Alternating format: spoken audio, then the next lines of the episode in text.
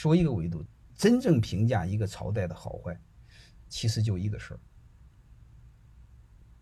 我就问你一个事儿，你就知道，真正评价一个朝代的好坏，是追求国富还是民富？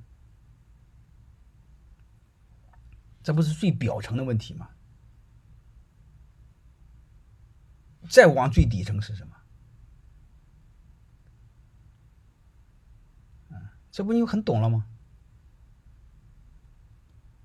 再最底层是什么？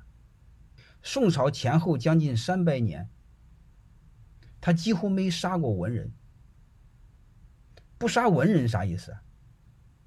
文人可以胡说八道。胡说八道代表什么？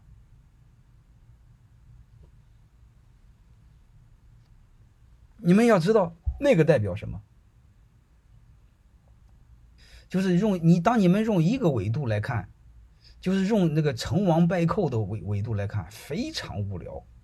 就是说白了，你被洗脑还没给改过来，你还是在用一个维度，成王败寇，成王败寇不就是流氓逻辑吗？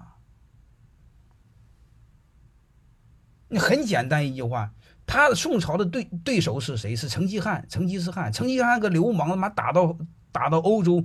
全给灭了，你要知道，他灭别的国家一年都给灭了，所以很多事你得把它看透。宋最悲哀的就是碰到了一个强大的流氓对手，所以我们一定要学会去分析分解。